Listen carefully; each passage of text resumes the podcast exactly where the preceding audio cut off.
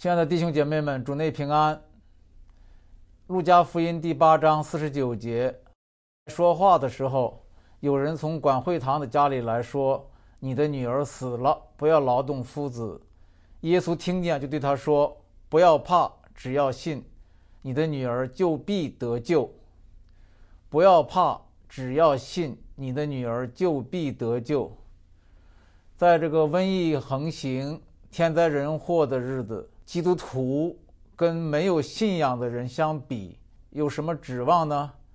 耶稣告诉我们：不要怕，只要信。这个不要怕，只要信，是信什么呢？是信神，信神机，信神医。信仰如果不包含神机，就不是真正意义上的信仰；而神机呢，如果不包含着神医，也算不上是神机。耶稣呢行了很多的神医，据粗粗的统计，哈，在四福音书里边，他有四十一个医病赶鬼的神迹，真是充满了神迹启示。因为信仰本身就是神在人间的作为，不是人在人间的作为。神在人间的作为就是神迹，神在人间的医治就是神医。我们需要从中好好的这个查考啊。能够发现一些秘诀，特别是在目前这种病毒泛滥，在人的无奈的当中，我们认识神的医治，获得神的保守，就显得格外的重要啊。那么，怎么认识神的医治呢？怎么获得神的保守呢？我觉得很简单明了的一个办法，就是忠于圣经，忠于耶稣。我们有很多的先入之见。有很多不同的说法，但是我觉得对我们来说最重要的一点就是忠于圣经，而忠于圣经最终是忠于耶稣基督，因为圣经是为他做见证的。啊，他说过嘛，你们查考圣经，以为里面有永生，给我做见证的就是这经。然而你们不肯到我这里来得生命。同样，我们今天呢，在神面前，我们也想得生命。得他对我们生命的保守、看顾、医治，怎么办？也是要忠于圣经，也是要到耶稣这里来，借着查考圣经，到耶稣这里来得祝福、得医治、得生命。我们查考圣经的时候，就发现哈，神在医治我们的时候，在保守我们的身体的时候，至少有七个什么都不管、什么都不顾。哪七个什么都不管呢？就是不管你是什么人，不管你是什么病，不管你病到什么程度，不管什么律法，不管什么规则，不管什么距离，不管什么方法，它都可以医治。从人的角度来说，那么人怎样才能得到神的医治呢？只要信，就是不管在任何情况下，不要怕，只要信。任何情况，七个不管。就说明是不管任何情况下，人你只要信，不要怕。那信什么呢？不光信有神，还要信神有无微不至的大爱和无所不能的大能。也不仅仅是信他有大爱和大能，而且还要信这样一位神会全然的看顾你，他也爱你，而且无所不能的爱你。这才是一个完整的信心。好，我们下面看第一点啊。就是不管什么人，只要信，那神的医治是不是有条件的？神的保守是不是有条件的？无形中呢，我们觉得会因人而异，是因人而异吗？看圣经，不要听这个说那个说，也不要凭我们这么想那么想，我们就看圣经，就看是耶稣怎么做的，看耶稣怎么说的。在圣经里边，耶稣医治好人，也医治坏人。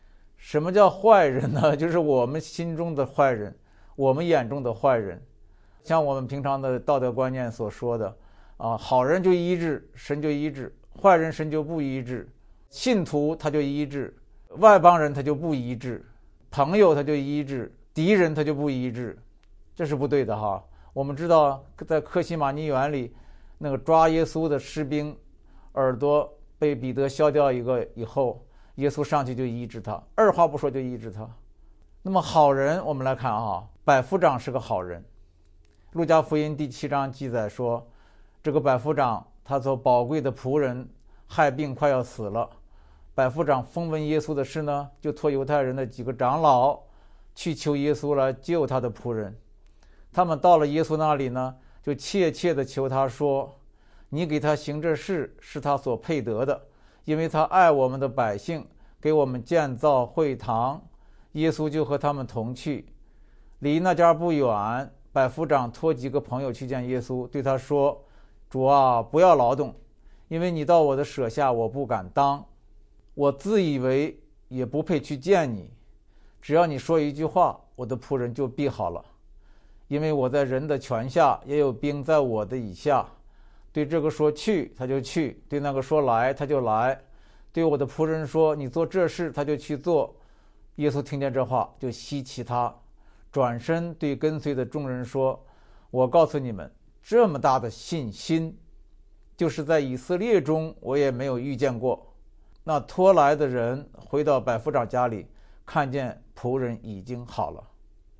哎，我们看这个故事啊，医治对他仆人的医治，是因为百夫长是个好人吗？不错，他确实是个好人，他给百姓修建会堂，行了很多善事。百姓们都是念他的好，但是这个医治是根据这个吗？显然不是。那么是因为百夫长做的好事儿吗？啊，他确实做了很多好事，但是显然也不是因为他做了好事，他的仆人才得医治。那么是因为百夫长的谦卑吗？他确实很谦卑，他自称啊不配见耶稣，但是呢，圣经上记载的也不是因着他的谦卑，不是因着他是个好人。也不是因为他做了那些好事儿，也不是因为百夫长自己的谦卑，虽然这些东西都是好东西，但是都不是这些东西导致他的仆人得医治，是因为什么呢？耶稣说的好，是信心。他见百夫长这么大的信心啊，他就说：“你的仆人病好了，回去吧。”啊，圣经讲的清清楚楚、明明白白，是因着信心。这个百夫长的信心之大，哈。连耶稣也稀奇啊，也佩服。他说呢，他在以色列中都没见过这么大的信心啊！这是一个好人啊，好人得医治，不是因为他好，是因为他的信。那你是个好人吗？我是个好人吗？啊！如果我们看见的是我们的好，你的好，他的好，没有办法得医治。只有我们信，这个信才是得医治的根据。那么我们看麻风病人。麻风病人是罪人，因为这是公认的。麻风病代表罪。耶稣下了山，有许多人跟着他。有一个长大麻风的来拜他说：“主若肯，必能叫我洁净了。”耶稣动了慈心，就伸手摸他说：“我肯，你洁净了吧。”大麻风立即离开他，他就得洁净了。大麻风是罪人，这个大家都清楚的。人们把他们当罪人看待，鄙视他们。看不起他们，但是耶稣却医治他。为什么医治他？不是因为他好，他显然他是不好，他是罪人。那是因为什么呢？是因为他的信。啊，他远远的就迎向耶稣，他不顾当时的律法规章规条，突破了一切，直奔耶稣，凭着信心。啊，这一点感动了耶稣，引动了耶稣的慈心，又伸手摸他，他就好了。那么还有一个罪人。就是三十八年的重病人，在约翰福音第五章里讲到的，比士大池子旁边，耶稣对他说：“起来，拿你的褥子走吧。”那人立刻痊愈，就拿起褥子来走了。后来，耶稣在店里遇见他，对他说：“你已经痊愈了，不要再犯罪，恐怕你遭遇的更加厉害。”啊，这个明显是个罪人，因为耶稣说了不要再犯罪，但是并不因为他是个罪人，他犯过罪。耶稣就不医治他，所以耶稣医治他的前提不是这个人是个好人还是坏人，不是因为这些，是因为他的慈悲、恩典、怜悯，这是首先的，也因为病人对他的信靠。因为你看，他说拿你的褥子走吧，那人就听话呀，就拿起褥子来就走。如果没有信心的话，他不动的，啊，你让他起来，他也起不来啊，他因为信心没起来。所以是因着他的信心得了医治。那么还有一个罪人，就是生来瞎眼的，也是约翰福音第九章里讲的。那么耶稣过去的时候呢，看见一个人生来是瞎眼的，门徒问耶稣说：“拉比，这人生来是瞎眼的，是谁犯了罪？是这人呢？是他父母呢？”耶稣回答说：“也不是这人犯了罪，也不是他父母犯了罪，是要在他身上显出神的作为来。”耶稣说了这话，就吐唾沫在地上，用唾沫和泥抹在瞎子的眼睛上，对他说：“你往希罗亚池子里去洗。”他一去洗，回头就看见了。你看，这是个罪人。彼得他们这些门徒，按照犹太人的这个律法的思维来思想这个人，要么是他父母犯了罪，要么是他犯了罪，反正是跟罪有关。但是呢，耶稣却说呢，不是这个问题，是要显出神的作为来。神的作为就是让他看见，就是医治他，让他的身体复原。可见这个人是个好人，或者是坏人，是个义人，或者是个罪人，这跟耶稣的医治没有直接的关系。耶稣不是按照你的好坏决定医治你，或者是不医治你，而是按照他的恩典和怜悯，也按照病人的信心和接受和顺服。还有外邦人，犹太人呢，一般是轻看外邦人。但是耶稣在医治这件事情上从来不轻看外邦人。那个最典型的一个故事就是迦南妇人。什么叫外邦人？不能说一定是不信耶和华的人，而是一定不在犹太人宗教律法体系内的人。凡是不在犹太人的宗教律法体系之内的人，他们就称作是外邦人。这个迦南妇人明显是外邦人，她向耶稣喊着说：“主啊，大卫的子孙，可怜我。”我女儿被鬼附的甚苦，耶稣却一言不答。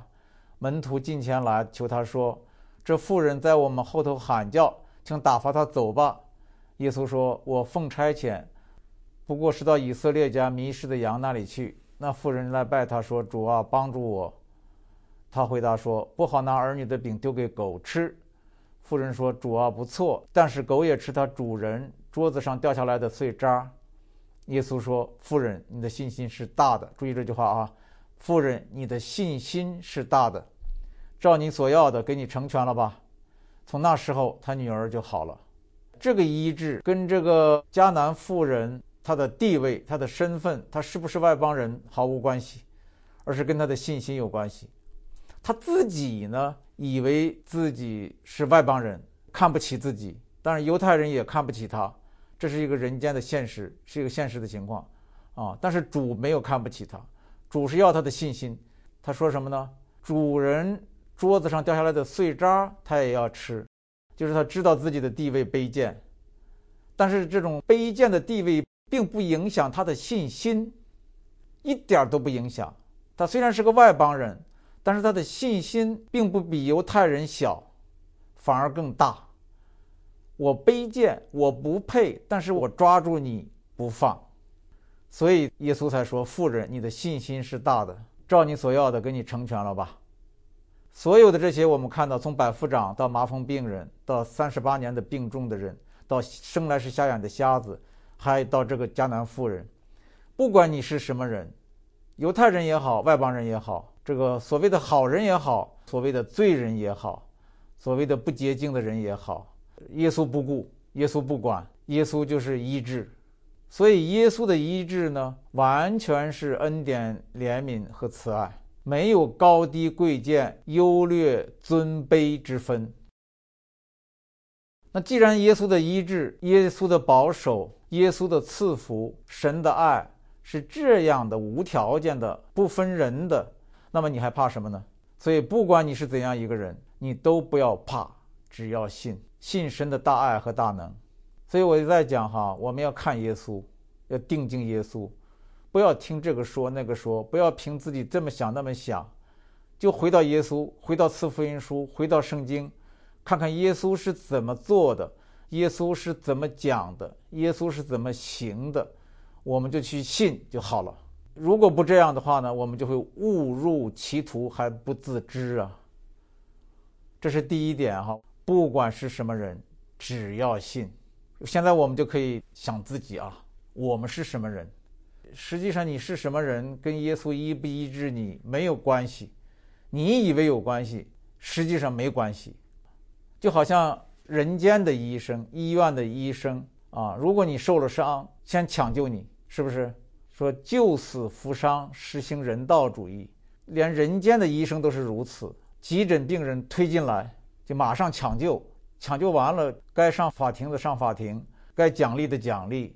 那更何况是耶稣，神的儿子来医治我们，他怎么会分你的好坏那么狭隘呢？所以，我们寻求神的保护，寻求神的医治，一定要凭着信心寻求，按照神的恩典寻求。这是我讲的第一点哈，不管什么人，只要信。第二点，不管什么病，只要信。这也是我根据四福音书的记载、圣经的记载来看的啊。你看，圣经里记载耶稣医治各样的疾病：麻风病人、生来瞎眼的人、瘫子、聋哑人、血漏的女人、鬼附身的人。圣经记载说哈，耶稣的名声传遍了叙利亚。那里的人把一切害病的，就是害各样疾病、各样疼痛的和被鬼附的、癫痫的、瘫痪的，都带了来，耶稣就治好了他们。还有一处记载着说，日落的时候，凡有病人的，不管害什么病，都带到耶稣那里，耶稣按手在他们个人身上，医好他们。这些记述当中呢，隐含着一个奇异的地方，就是。各种各样的病人，耶稣都一样的一摸或者是一句话就治好了他们。哎，按照医学常识啊，这是不可思议的。因为第一，病人也想诊断，然后再治疗，而且有时候许多的时候，诊断比治疗还要重要的多。不仅如此，第二，病人还要分科呀，你是属于内科呢，属于外科。是皮肤病呢，还是神经病？啊，各种病人归各科医生来治疗。可是耶稣呢？第一不诊断，第二不分科，不管什么病人，手到病除。这是个什么道理？所以我们读圣经的时候呢，我们要细心的去读哈，看看神做事的法则多么的奇妙，我们从中得力量，得信心。我们想一想哈。人的疾病虽然是多种多样，但是归根结底是一样，哪一样呢？就是身体偏离了正常状态，是不是？不管你得了什么病，你都是偏离了正常状态，要么往左偏了，要么往右偏了，都是偏离了正常状态。那么，什么是正常的状态或者健康状态呢？从根本上说，就是被上帝所造的状态，就是。像一个产品的出厂状态，就是标准的设定，就是当初在伊甸园里边神造人的时候，起初神看着一切都好的那个状态。但是我们知道，后来这个状态就不复存在了，因为人的身心灵因着犯罪的缘故，偏离了神的道的缘故，就落入了生老病死的光景。这个本来是不死的，可以不死的，后来是必定死。那么耶稣来了，幕后的亚当是一个完全正常、完全健康、没有变异、没有损坏的生命体。所以说，当他宣告说“我就是道路、真理、生命”，或者约翰福音一开始说“生命在他里头”，这个生命指的是一个完整的、完全的、完美的、正常的、健康的、无变异的生命。而耶稣来到人间。就是要把这样一个生命赐给我们，赐给世界。他自己在约翰福音第六章讲，啊，他的使命就是从天上降下来赐生命给世界的。他说嘛，我是生命的粮，生命的水。所以，当耶稣这么一个生命跟我们的生命发生连接的时候，任何一个病态的生命，只要跟他的生命一连接，都会被纠正。归回正常状态，所以这个归正，我们常常讲归正，不仅仅是心思意念的归正，其实也包含着身体的归正，归回正常，归回正道。这样，耶稣压根儿就不用管什么病，他只要一 touch，一触摸你啊，一按手，你的病就好了，也不用分哪一个科了，只要归回正常就好了。这有点像电脑哈。电脑有一个纠错的功能，或者叫做恢复的功能。如果你犯错了，你只要按一个键，就会回到原始的状态。这个键呢，就是 Command 加 Z，命令键加 Z，只要这么一按，就可以一键还原。对于像我们这些不太懂电脑的人来说呀，这个键呢，简直就是救命稻草。有时候我们不小心铸成大错，把不该删的文章。一下子不小心删掉了。这个时候如果没有这个键，将惨不忍睹，哭都没地方哭。但是有了这个键，有了这个还原键，就不怕了。所以有时候就想，这是一个多么慈悲的设计啊！连人都有这么慈悲的心思，这么慈悲的设计，何况神呢？神在造人的时候，他知道我们会犯错的，但是他给了我们纠错的功能，包括心思意念，也包括身体。啊，让我们可以回头，借着对耶稣基督的接通、信心的接通，让他领我们归正。这个电脑里边的这个还原键，哈，其实在信仰里边就是恩典键，就是怜悯键，这是神对我们的恩典和怜悯。耶稣医治我们就是这样，他是来自神的恩典，靠的是我们的信心。他的恩典带着生命，白白的赐给我们。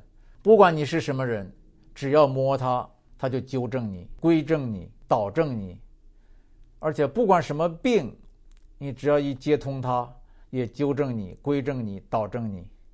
人的生命的恢复在于耶稣基督生命的介入，不仅是介入，而且还要主宰、占有、取代，让他那个健康的生命取代我们这个不健康的生命。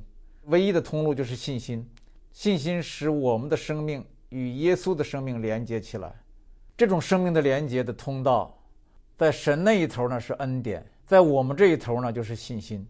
圣经上说，我们得救是本乎恩，因着信；本乎神的恩，因着我们的信。神的恩把手伸出来了，要赐给我们生命、祝福、各样的福分、各样他本性的丰富，都要赐给我们。那我们要不要？信不信？白白给的，你信不信？你还是看自己是什么人，你还是看自己得了什么病，等等等等，后边还有很多别的条件。你是看这些条件，还是看神的恩典？要看条件，你总有不符合的一点，这样的话信心的路就堵死了。但是如果你看神的恩典，它是无条件的，像阳光、像空气、像雨水、像大地，对不对？这个时候你的信心就坦然无惧，就像麻风病人，嘚嘚嘚嘚嘚嘚冲向耶稣，什么都不在乎。因为他知道神的恩典是无条件的，我们知道恩典已经在先了哈，神的恩典是无条件的，已经在先了，替我们准备好了。耶稣基督在十字架上，因他的鞭伤，我们就可以得医治了；因他所受的刑罚，我们就可以得平安了。那你得不得医治，得不得平安呢？就看你有没有信心了。所以恩典已经在先的情况下，人的信心就是关键。这就是为什么耶稣每次医病之前。差不多都问这个病人：“你信吗？你信我能做这些事吗？”或者医病之后，他就说：“你的信救了你，平平安安的回去吧。”啊，他把人的信看得这么重要，因为他知道他的恩典已经在先了。空气已经在包围着我们，等着我们呼吸了。你呼不呼吸就成了关键，这就是道理所在。既然神的医治，不管什么病都是一样的。那你还怕什么呢？所以你身上有什么问题，也不管面临什么病毒啊、什么瘟疫呀，都不要怕，只要信，信神的大爱和大能。今天我跟大家分享这个问题，也是对自己分享。我们每个人都需要这样，因为我们人生中有很多的惧怕，也确实有很多的生老病死。即使没有瘟疫，也有很多别的问题，啊，别的痛苦、别的折磨、别的意想不到的事情。那怎么办？在任何情况下，你都不要怕，只要信，因为他是神，他接待你，他医治你，他赐福你，他保守你。耶稣在祝棚节结束的那一天，在那儿喊嘛：“人若渴了，可以到我这儿来喝啊！信的人呢，必有活水的江河。”注意，只要你渴了，就可以来喝。而他没有说人要好了，他没有这么说，他就说只要你渴，你就可以来。这个观点很重要。只要你有饥渴感，你就到耶稣这里来；只要你有疾病，你就到耶稣这里来；只要你有不正常，你就到耶稣这里来，他必定医治你。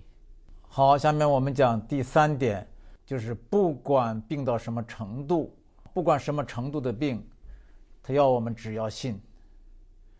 我把它分成四个等级啊，这病的程度，一个呢就是容易治的，很轻的，比方说彼得的岳母发烧，耶稣扶他起来的时候呢，他的烧就退了。啊，比较难治的呢，就是瘫子，啊，癫痫病人、血漏的妇人，还有三十八年的重病的病人，包括麻风病人，这都是很难治的病。那耶稣呢也能医治，也是凭着病人对他的信心顺服就得医治。还有第三个层次呢，就是不能治的，压根儿就不能治的，什么呢？天生的瞎子，生来就是瞎子，这种瞎子是治不好的，那是人们已经接受了的一种病。啊，第四个最难最难的就是死人。管会堂的女儿拉萨路，还有寡妇的儿子，这都是耶稣让他们从死里复活的。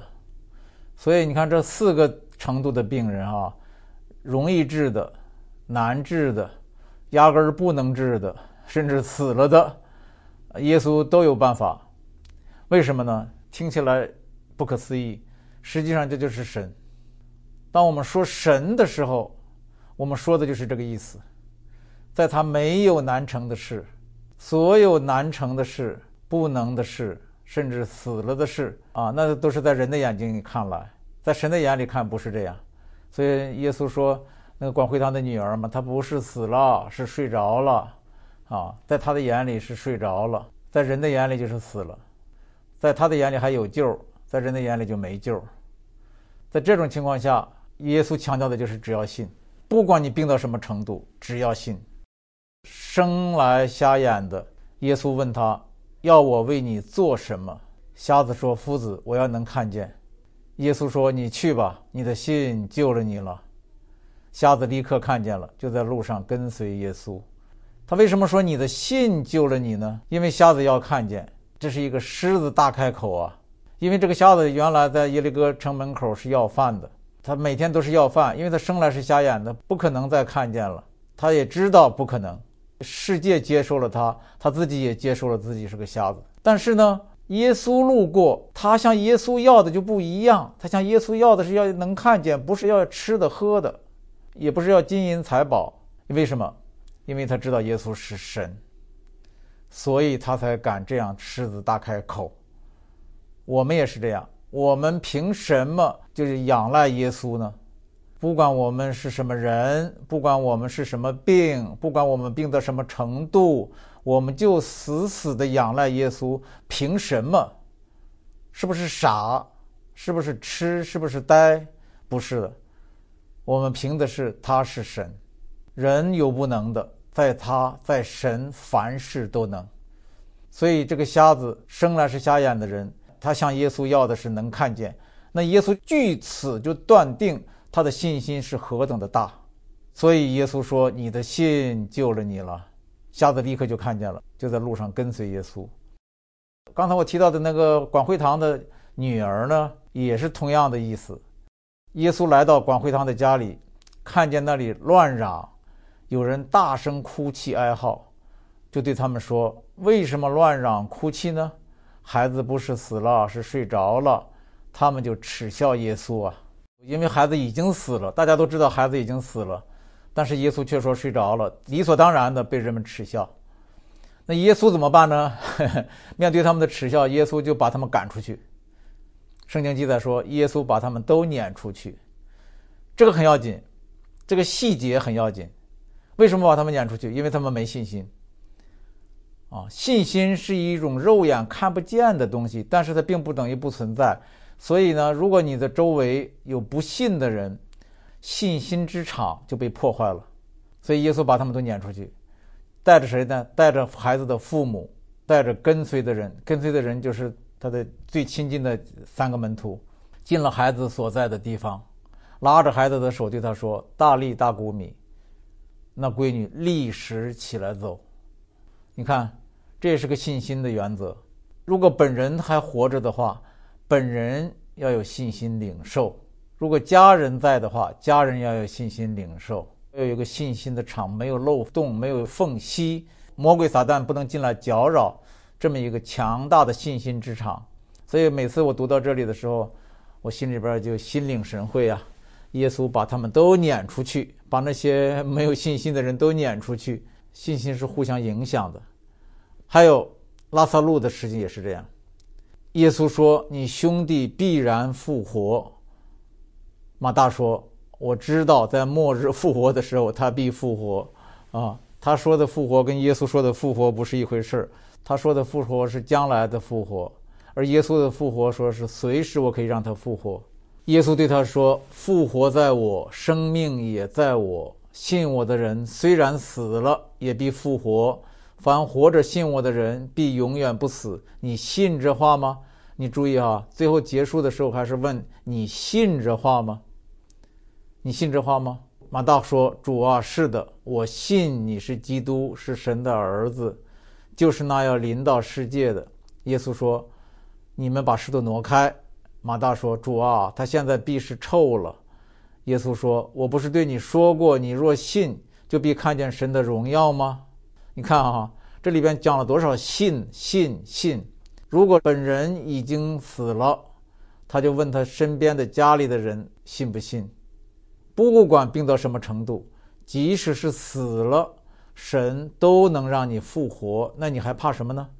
即使死了，也是大有盼望，而且是更美好的盼望。这个复活代表着一个新生命的复活，不仅是肉身的复活，是一个新生命的复活，有永恒的复活。啊，你还怕什么呢？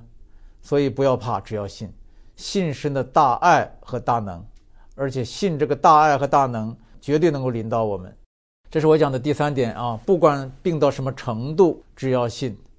第四点是什么呢？第四点是不管什么律法，只要信。圣经的新旧约是合成一体的啊。旧约呢比较强调律法，而新约耶稣基督呢用恩典成全了律法，让我们活在律法下挣扎的人能够活在恩典下。这是以他的十字架上的牺牲、流血、生命的代价换来的。那么，在律法不允许的情况下，耶稣会医治你吗？这个问题，我们提这些问题的目的呢，是为了让我们意识到神的医治是无条件的，神的爱是无条件的，神的怜悯是无条件的。换句话说，哈，为了治病，我们的神会不顾律法吗？我们常常可能以为不会的，不会的。但是我们接下来看耶稣是怎么做的哈，啊，耶稣说，呃，人是为安息日设立的呢，还是安息日是为人设立的？人的生命和健康重要呢，还是律法重要呢？我们都知道耶稣是怎么回答的。耶稣的回答很干脆，很绝对：人不是为安息日设立的，安息日是为人设立的。安息日就代表宗教的律法。所有的律法都是好的，但是当它跟人的生命健康、跟爱发生冲突的时候，神会选择律法的总纲就是爱，啊，因为神就是爱，律法也是爱的一种表现方式、一种形式、一种工具。那个十诫之一的安息日可不可以治病？啊，这个按照律法规定来说是不允许的嘛。但是圣经记载，耶稣在安息日做过以下几件事儿：他治好十八年的驼背，他治好水谷病人，他治好枯干的手，他治好三十八年的重病患者，他甚至治好了生来瞎眼的人。嗯，所以犹太人，呃，特别是法利赛人，就发出指责：他为什么要做安息日不可做的事呢？在他们看来，一个敬虔的人是不可能做安息日不允许做的事的。他们就断定耶稣不是从神来的，因为他不守安息日。哎，这在律法的思维下，这是合乎情理的、合乎逻辑的。律法是神颁布的，从神来的一定是遵守律法的。而你呢，不遵守律法，所以你不是从神来的。所以他们就出去商议怎样可以除灭耶稣。哦。就是在这么严峻的情况下，生死的关头，耶稣还要医治你，你说你还怕什么？耶稣看他们的心看得透透的，耶稣知道他们要杀害自己是因着安息日，但是耶稣还要在安息日治病。为什么？耶稣从天上来到人间，就是为了告诉我们神的本性的真相，神的本体的真相，把这个神的真正的福音突破一切宗教的枷锁，给我们这些急需恩典、急需救恩、急需福音的罪人们。不仅是律法，不仅像十诫守安息日这样大的律法，就是宗教的规条。比方说大麻风病人，大麻风病人当时有很多的规条，啊，就是他，比方说他们见了人群以后要远远的避开，啊，不仅避开，还要喊我不洁净啊，我不洁净啊，要提醒旁人不要靠近他们，啊，如果违反了这些，那就要被烧死啊，或者是被永久的隔离。这是规条，哎，我们看到耶稣医治大麻风病人的时候，就不顾这些规条。大麻风病人向他跑过来，他没有阻止，跪下来之后求他医治的时候，啊，他没有拒绝，而且呢，不但不拒绝，还伸手去摸。大麻风病人怎么能摸呀？会传染的。更重要的就是说，你违反了宗教的规条，但是耶稣什么都不顾。为什么原因？因着爱。因着爱，爱是最高的原则，爱是最高的律法，爱是律法的总纲，爱是最后的命令。耶稣说：“我给你们一个新的命令，十诫是古老的传统的命令。”耶稣说：“我给你们一个新的命令，就是爱，你们要彼此相爱。我怎样爱你们，你们也要怎样彼此相爱。这就是律法的总纲。有了这个总纲，你是为了这个总纲的缘故，就不叫亵渎律法，而是成全律法。啊。”既然耶稣的医治是恩典和怜悯，既然爱是一切律法的总纲，那么不管我们面对什么律法和规条，都不要怕，只要信。信什么？信神的大爱和大能，而且信这大爱和大能是为我而来，临到我身上。这是第四点哈。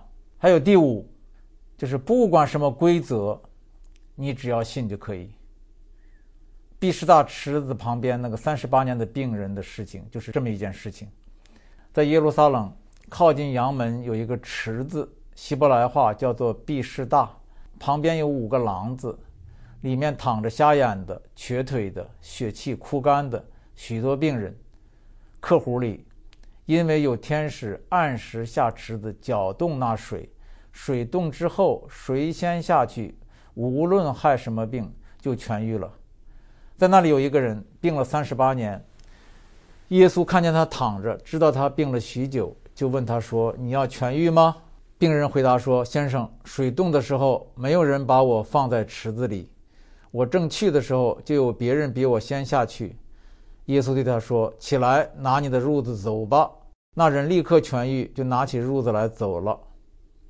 嗨，这个故事啊，很有意思。既然天使有规矩。既然人们一年又一年的在遵守这个规矩，那就是水冻之后，谁第一个下去就得医治。那么耶稣来了，是不是也要遵守这个规矩呢？没有，显然耶稣的医治是在这个规矩之上。耶稣他是神本体，他就是制定规矩的人。所以当耶稣问你想痊愈吗？那个摊子立刻想到的就是规矩、救法、治法。是这么一个方法，你不按照这个方法怎么行啊？就好像你到医医院去看医生，医生有规矩的，医生有医学原则呀。所以说你要说是神机，这个医学原则就不接纳呀。啊，你要按照医学原则呢，就容不下神机呀。但是呢，他就没有想到神凡事都能，这么精密的宇宙、太阳系、地球上万物生生不息，这不都是神创造的吗？神不是可以随意行神迹在上面吗？所以耶稣说：“拿起你的褥子回家吧。”可贵的就是这个摊子，这个病人顺服、相信，拿起来就走。我在想啊，就好像有个博物馆，大家都在排队，排长队要进去。这个时候来了一个人跟你说：“你想现在就进去吗？你想马上就进去吗？” 那你一定说：“你让我加塞儿吗？到前面加塞儿吗？”哪里知道呢？跟你说话的这个人是馆长，馆长可以让你不必排长队，让你现在就进去。这表明了耶稣的权柄是来自天上，大过天使。所以耶稣怎么说你就怎么做，你不要犹豫，不要彷徨。他说有就有，命立就立，因为他是神，在神岂有难成的事吗？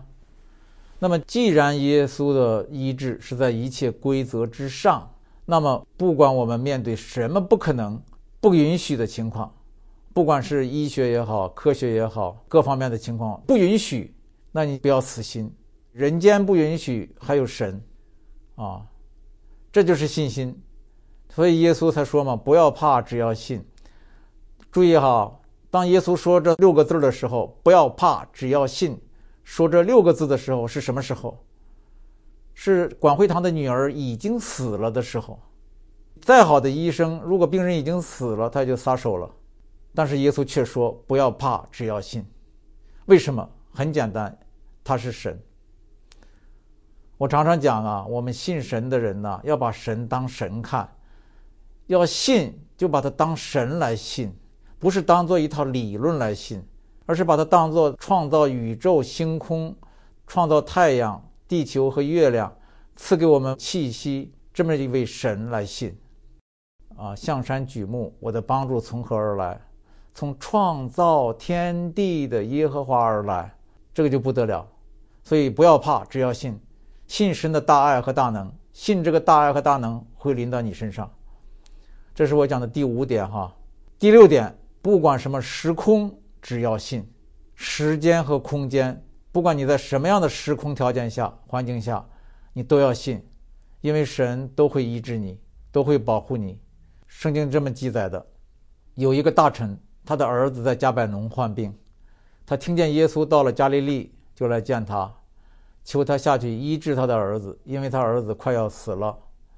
耶稣就对他说：“若不看见神迹奇事，你们总是不信。”那大臣说：“先生，求你趁着我的孩子还没有死就下去。”耶稣对他说：“回去吧，你的儿子活了。”那人信耶稣所说的话，就回去了。正下去的时候，他的仆人迎见他，说他的儿子活了。他就问：“什么时候见好的？”他们说：“昨日未时，热就退了。”他便知道，这正是耶稣对他说：“你儿子活了”的时候，他自己和全家就都信了。加利利啊，方圆几百里，这个大臣的家在加百农，虽然呢也是在加利利的境内，但是距耶稣所在的地方显然是很远的。因为呢，他在回家的路上遇见仆人，仆人说：“昨日热就退了。”而昨日耶稣发话的时候。那是一天以前了，也就是说，大臣已经走了一天，还没走到家，路途之遥可想而知。显然，耶稣的医治是超越距离的，超越空间的，因为在灵界里边本来就没有时空，在这里就是在那里。耶稣自己说过嘛：“我从天而降，依然在天，我既在天上，又在地上。”所以呢，人活在时空中，做事儿呢必须遵循时空的法则。但是神的灵则不然，他不受时空的限制。耶稣说：“在人有不能的，在神凡事都能。”呃，这个话我们说的多了，我们就麻木了。实际上，这个话很重要，很重要。在神凡事，说 everything，不管什么事，他都能。这样信他的人，他才真信他。不仅凡事都能。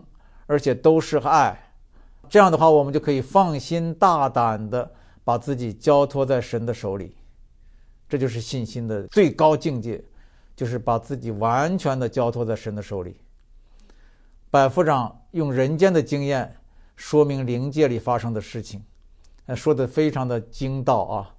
耶稣都夸奖他嘛，他说：“我在人的权下，也有兵在我以下。”对这个说去，他就去；对那个说来，他就来。这段话表明啊，灵界和世界一样是有秩序的。有什么秩序呢？有发令的，有听令的，是不是？啊，这是揭开灵界奥秘的第一道幕啊。那么第二道幕呢？灵界的全能、权柄能力。就是以话语，准确的说呢，是以信息来传递的。这就是为什么在圣经里，说话是这么重要。起初，神就是用说话来创造宇宙。神说要有光，就有了光，等等等等。那万物呢，就借着他的话而成。约翰福音一开始，太初有话，话就是神。那耶稣呢，也说他的话就是灵，就是生命。你看这个话为什么这么重要？而百夫长现在向耶稣所求的也只是一句话。他说：“只要你说一句话，我的仆人就必好了。”啊，所以说灵界的第二道奥秘就是他们的全能，灵界的全能是以话语，就是以信息来传达的。那么灵界的奥秘的第三道幕就是超越空间，当然了，也超越时间，就是在这里，在那里是没有区别的。这里说话，那里生效；那里说话，这里也知道。因为在灵界里边没有这里那里，宇宙都归于一。那么耶稣的全能呢，也超越时间，啊，不仅超越空间，也超越时间。他是昔日、今日到永远不改变的神。有人可能会觉得耶稣是两千年前的事了，那现在我们还能奉耶稣的名吗？他的全能还在吗？有一些新派神学就是否定神机了。否定现在的神机，其实这是错误的，因为神是昔日、今日直到永远不改变的，而且圣经上也有这样的印证，呃，两千年的教会历史也有很多的印证。呃，《使徒行传》第三章一开始讲到那个生来是瘸腿的，呃，在这个美门的店门口，这个要饭，他看见彼得、约翰他们要进店，就求他们。彼得说：“金银我都没有，只把我所有的给你。我奉纳撒勒人耶稣基督的名，叫你起来行走。”于是拉着他的右手扶他起来，他的脚和踝子骨立刻就健壮了。你看，这个时候耶稣已经升天，但是彼得呢，就奉纳撒勒人耶稣基督的名，就可以行耶稣基督的实。行耶稣基督的神迹，你看这超越时间吧？在时间上，耶稣已经不在人间了，但是在灵界里边，时间是不存在的。哪里奉耶稣的名，哪里就有全能；什么时候奉耶稣的名，什么时候就有全能。这就是超越时空的意思。那么，既然耶稣的医治、保守是超越空间和时间的。那么我们不管在什么情况下，不管在什么环境下，不管在什么时间，不管在什么空间，都不要怕，只要信。信什么？信神的大爱和大能，他必然临到我们身上，我们这信他的人身上。第七，不管什么方法，只要信。这是什么意思呢？因为圣经记载哈，耶稣在医治瞎子的时候，用了几种不同的方法。很多人不明白为什么耶稣用不同的方法。第一种方法，他说一句话，瞎子就看见了；第二种方法呢，他用手一摸，瞎子就看见了；第三种方法呢，他吐唾沫加按手，啊，不仅是用手摸，而且呢还吐唾沫。在博塞大呢，有人带一个瞎子来求耶稣摸他，耶稣拉着瞎子的手，领他到村外，吐唾沫在他眼睛上，按手在他身上。问他说：“你看见什么了？”他抬头一看，说：“我看见人了，他们好像树木，并且行走。”耶稣又按手在他的眼睛上，他定睛一看，就复了原，样样都看得清楚了。哦，你看，这是一种治疗方法，就是吐沫加按手。第四种方法呢，就是用吐沫抹泥，然后去洗，这是三步了啊，吐吐沫和泥。抹在眼睛上，然后去到水池子里洗。耶稣吐吐沫在地上，用吐沫和泥抹在瞎子的眼睛上，对他说：“你往希罗亚池子里去洗。”他去一洗，回头就看见了。哎，为什么耶稣医治的都是瞎子，方法却不一样？有的很简单，有的呢就比较复杂，呵呵，多好几道工序。这什么原因？第一。神可以随己意行事，神的能力可以千变万化，不守一定之规的。谁也不能限制神的作为，神的作为可以千变万化，因时而异。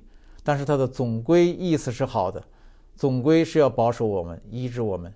啊，圣灵可以自由的运行，可以以不同的方式做工，做在那些信他的人身上。第二，神的医治方式大概跟人的信心跟处境相关。这个信心大的人呢？只需要耶稣一句话，病就好了。信心小一点的人呢，就需要耶稣吐吐沫、按手，甚至要走一段路去洗才行。因为这一段路这样一个过程，是这个瞎子在不理解的情况下，凭着信心顺服耶稣的一个过程，是病人的信心在顺服中被强化的一个过程。啊，当然我也想到过，用这个和泥呀。用水洗呀，是不是代表着后来药物啊、手术啊这些？因为说实话，医生的一些智慧、一些发明，也都归功于神了，神赐下来的，赐给人的。所有地上的美善源头都是来自神的。既然神的医治有不同的方法，那么不管我们怎么样被神对待，也不要怀疑，不要惧怕，只要信。所以它的意义就在这里哈，我们认识到神有不同的方法来医治我们，来保守我们，所以我们就不要要求神用同一种方法。如果不按这种方法呢，就是神不爱我，那不见得。那神有神的办法。总之，我们是要信，信到底，顺服、交托、信靠。这是第七点哈，不管什么方式，只要信。第八点，第八点最后，不管什么，只要信。我想，真正有信仰的人一定相信有神迹，因为这是信仰的力量之所在。如果一个信仰，你说你是信仰，但是你却不相信神迹，那叫什么信仰呢？那只是一种文化上的信仰，而不是真正意义上的信仰。真正意义上的信仰呢，一定是相信神的同在和临在，相信耶稣基督道。成了肉身，不仅相信有道，而且还相信道成了肉身来到人间，这才谈得上在人间行神迹。那天上行神迹就没有什么惊奇的了。你看天上全是神迹，日月星辰不都是神迹吗？在天上飘着，看得见的、看不见的都是神迹。那只有在人间，在这个充满了人机的地方，神做事儿才叫神机。所以说，你的信仰如果没有信到这一步，那叫什么信仰呢？我说这些话都是大家彼此共勉。我们人呢，毕竟是软弱的，毕竟是狭隘的，我们活在人的作为、这人机当中，所以我们对神机还是难以理解。但是我们凭着信心，这才需要我们凭着信心来接受，凭着对耶稣的信心。啊，耶稣就是神机行在人间的一个最大的标志。道成肉身，哪里有对耶稣的信心，哪里就能看见神迹。即使在外邦人中也是一样的，哪里没有对耶稣的信心，哪里就看不见神迹。哪怕在耶稣的家乡也一样。马可福音第六章第五节介绍，就是耶稣在他的家乡就不能多行异能。为什么？因为他家乡人不信他。啊，从小看他长大的，这不是谁谁谁的孩子吗？谁谁谁的哥哥吗？我们不是看着他长大的吗？他哪来哪里来的这这种能力呢？哎，他们怀疑不信，哎，耶稣在那里就不多行异能，在这个治病防病这件事上啊，在神的保守对身体的保守这件事上，神的恩典已经在先，这是个前提。那么接下来呢，人的信心就几乎起着决定性的作用。啊，根据四福音书的记载，我刚才前面谈到的这些都是引自四福音书的记载。我们不是讲什么理论，而讲的是耶稣的事实，就摆在这里，都摆在这里。我们直接看的就是耶稣，定睛看的就是耶稣。我们从中看到了一些启示，什么启示呢？那就是既然耶稣什么都不管，只管医治，那么我们也就应该什么都不管，只管信。嗯，前面讲了七个不管嘛，那不管你是什么人，不管你是什么病，不管你病到什么程度，不管在什么律法之下，不管在什么规则之下，不管在什么时空之下，不管用什么方法来治疗，耶稣打破了，全然打破了一切的条件，一切的限制，释放出全然的恩典，全然的怜悯，全然的爱。圣经上讲：“本乎恩，因着信。”这七个不管都是恩了，什么都不管，为了施恩给我们，那我们就应该是七个什么都不管的信。我再说一遍哈，耶稣既然是七个什么都不管的恩，那我们就应该是七个什么都不管的信。第一个就是，不管你是什么人，神都医治你，那么就不管你是什么人，你都要相信神医治你，对不对？既然在神那边是。不管你是什么人，他都医治你。那么在你这边就应该是，不管你是什么人，你都要相信他会医治你。阿门。那么第二个呢？不管你是什么病，既然神都医治你，那么那就不管你是什么病，都要相信神会医治你。阿门。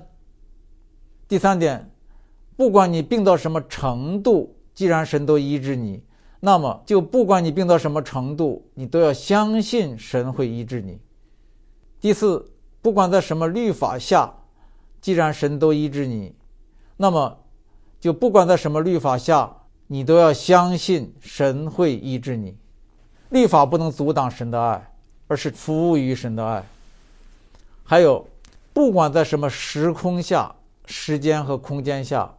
既然神都医治你，神都能医治你，神都愿意医治你，那么你就自己要不管在什么时间和空间下，都相信神会医治你。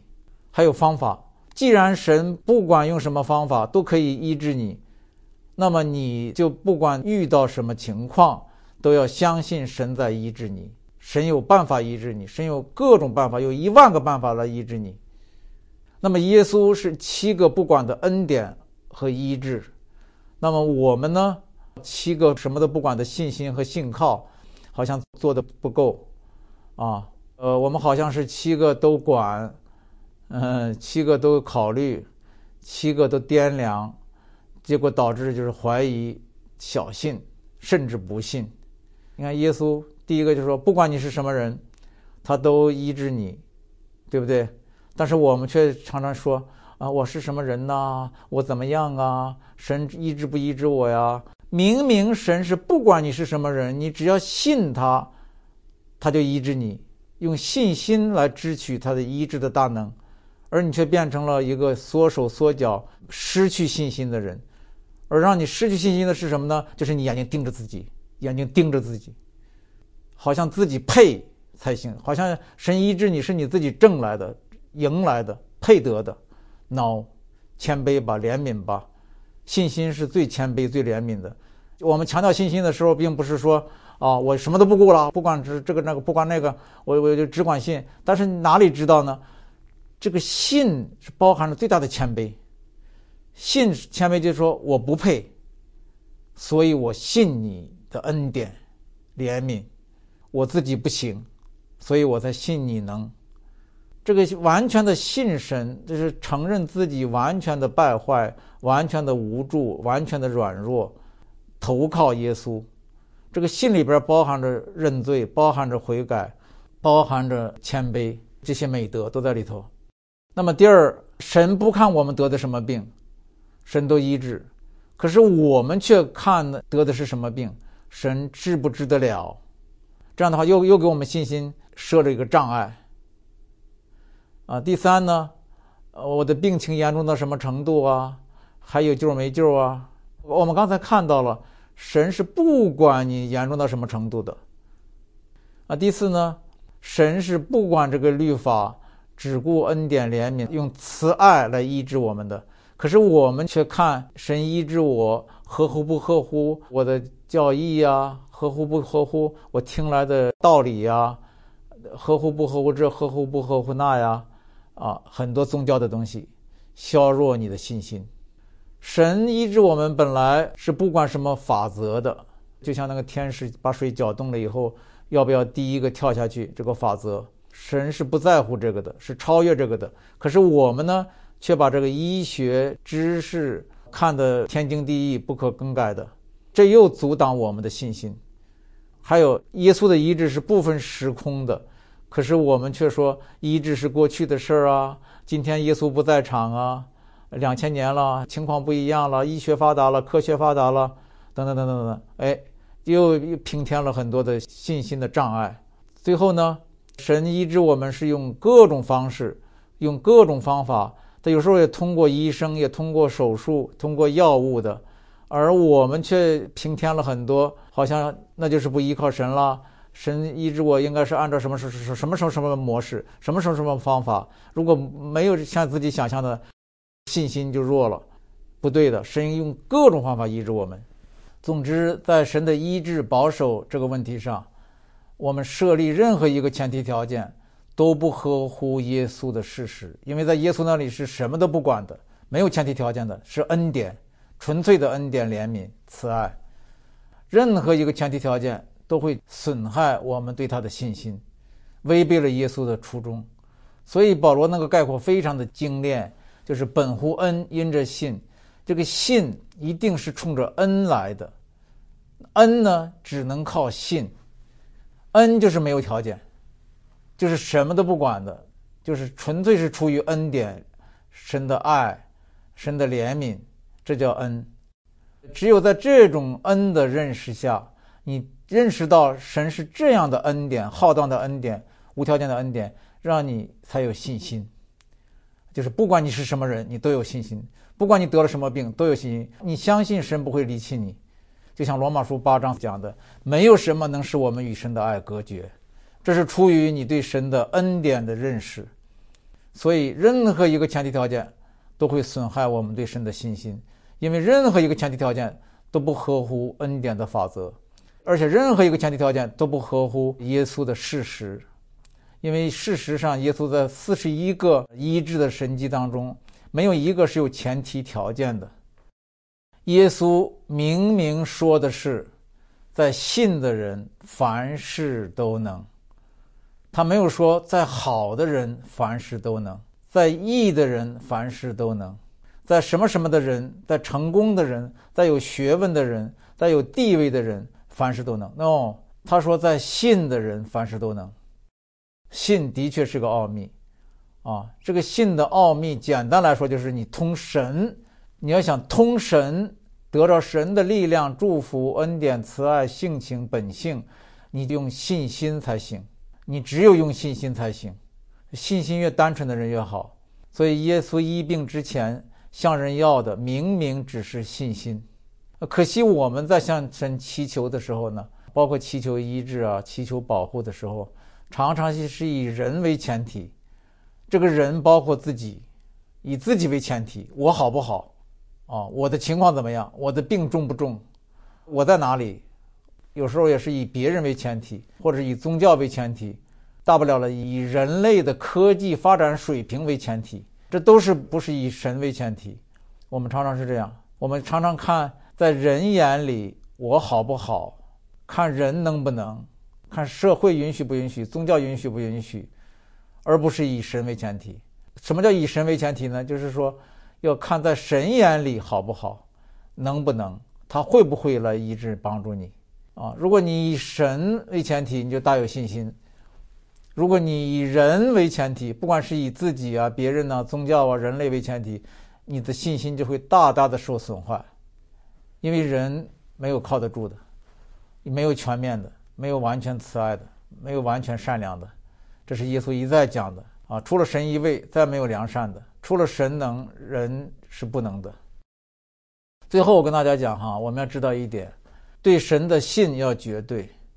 如果你不绝对信神，就等于绝对不信神，这个话说的有点绝对，啊，不绝对信神就是绝对不信神。为什么？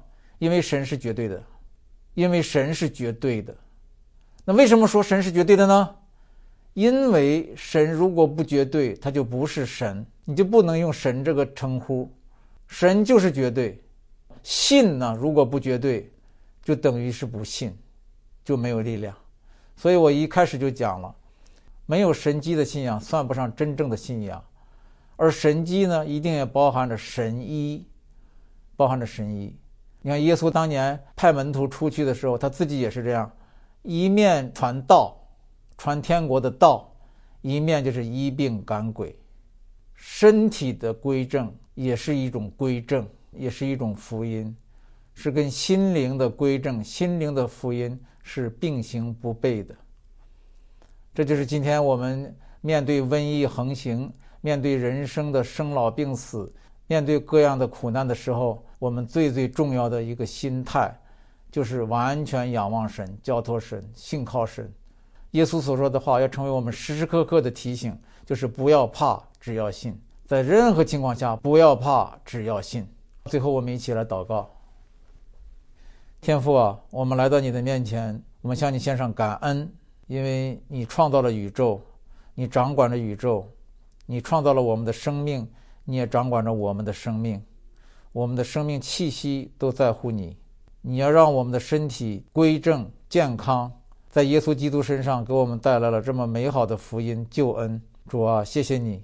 你告诉我们不要怕，只要信，因为你已经胜了世界，你也胜过了生和死。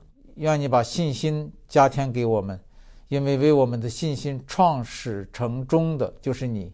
在各样艰难的日子里，有你的同在，我们就什么都不怕。谢谢主，保守祝福我们每一位弟兄姐妹。新的一年，在你里面有平安，这是你应许的。奉耶稣基督的名祷告，阿门。